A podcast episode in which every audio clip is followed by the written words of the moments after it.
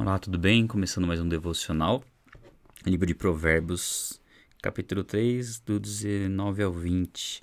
Por sua sabedoria, o Senhor lançou os alicerces da terra. Por seu entendimento, fixou no lugar os céus.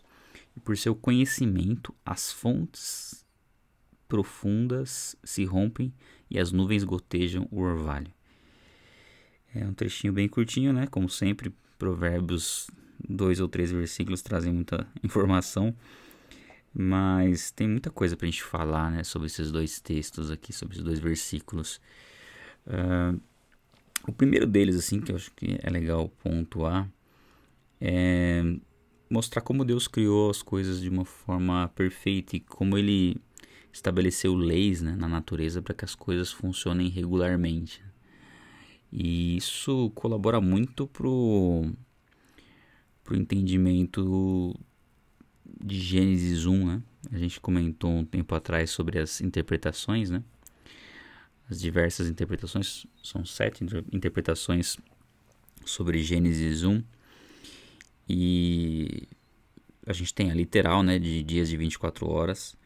E como eu comento naquela aula, na minha, na minha visão, não são 24 horas literais, né? São dias mais longos. Não sei exatamente a duração desses dias, né? E depende, tem algumas variáveis. Mas a gente vê como Deus criou a natureza de uma forma perfeita, né? E por conta da sua sabedoria que as coisas funcionam da forma como elas funcionam. É, alguns, né, vão entender de uma forma literal essas passagens, né? Que o Senhor lançou os alicerces, então como se a terra fosse plana, vamos dizer assim, com alicerces, enfim, literais nesse sentido, né? Mas a gente consegue, não sei quanto a você, mas consegue perceber claramente a, a, a linguagem aqui, né? O que significa isso, né? Porque a gente tem a, uma linguagem de aparência nas escrituras e a gente sabe que o chão que a gente pisa é firme, né? Embora entendamos que se trata de um de um, uma terra esférica que está girando uma velocidade muito grande.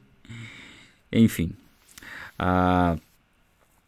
independente disso, eu creio que a natureza, eu acho que o ponto mais importante é a gente ver como a natureza demonstra a grandeza de Deus, né? Como as coisas criadas demonstram que existe um Criador, como um homem indesculpável por não glorificar a Deus, sabendo que é óbvio que existe um Deus. Né? É, cada vez se torna mais claro isso. E ao longo da minha caminhada, assim, da minha compreensão das escrituras, eu tinha no começo, eu falava assim, bom, pensava, né? Acho que para acreditar em Deus, você precisa ter bons argumentos, assim, e talvez aqueles que não acreditam também tenham bons argumentos. E ao, quanto mais eu conhecia Deus, quanto mais eu conhecia as escrituras e além disso, quanto mais eu busquei razões lógicas e científicas, mais eu cheguei à conclusão de que o ateísmo é sem sentido. É um, existe uma necessidade de uma de uma convicção, né? Até aquele livro tem um título bem interessante, né? Não tenho fé suficiente para ser ateu, porque não tem como. A natureza, quando a gente observa aquilo que Deus criou, as, as coisas criadas, não tem como isso ser fruto do acaso.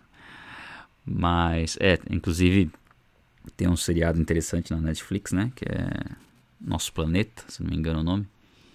E assistir, um, esse seriado tem, assim, tem sido muito interessante, né? Ver como o mundo animal é, é, também glorifica a Deus através da forma como Deus fez tudo de uma maneira maravilhosa. Sem contar que eu, eu creio particularmente que muita coisa foi afetada por conta da queda. Muita coisa no reino animal foi afetada por meio da queda né, do homem e da maldição que veio sobre a terra. Mas independente disso, mesmo com a queda, a gente consegue ver uma perfeição de Deus em, em cada detalhe, né? em, cada, em cada espécie de animal, em cada comportamento e uma estética também, né? tanto nos animais quanto na, na natureza em si, nas montanhas, enfim. Né? Não tem como a gente ignorar a existência de um Criador o mundo sendo como ele é, né? Sem contar o universo, mas aí a gente já entra numa outra, numa outra questão. Mas é interessante né, a gente ver a sabedoria de Deus, a perfeição de Deus nos mínimos detalhes, né? E no ajuste fino, né? É, é dessa forma, né? Como cientistas, não cientistas, mas é uma linguagem mais técnica, né? Do ajuste fino do universo, né? Como tudo foi feito de uma maneira tão perfeita para que a vida fosse possível aqui na Terra e o ar né, que nós respiramos, a atmosfera, a, gravidade, é, tudo feito de uma maneira perfeita. Né? Isso, isso, mostra claramente que existe um Criador, que nós temos que conhecê-lo. Né? O mais interessante é isso. A natureza aponta para um Deus que existe um Deus. Né? Eu vou além, né? aponta para um Deus único, mas além, tirando essa questão aí que envolve mais um, algumas reflexões, né? Mais alguns conceitos assim para gente chegar nessa conclusão. Mas a natureza aponta para Deus. Aí o que nós vamos fazer, né? Com essa direção que Deus nos mostra. Nossa obrigação natural de, ser, de seres criados, né? Uma vez que nós identificamos que existe um Criador, é buscar conhecê-lo. É nossa maior obrigação na vida é buscar conhecer o nosso Criador. Então é isso, pessoal.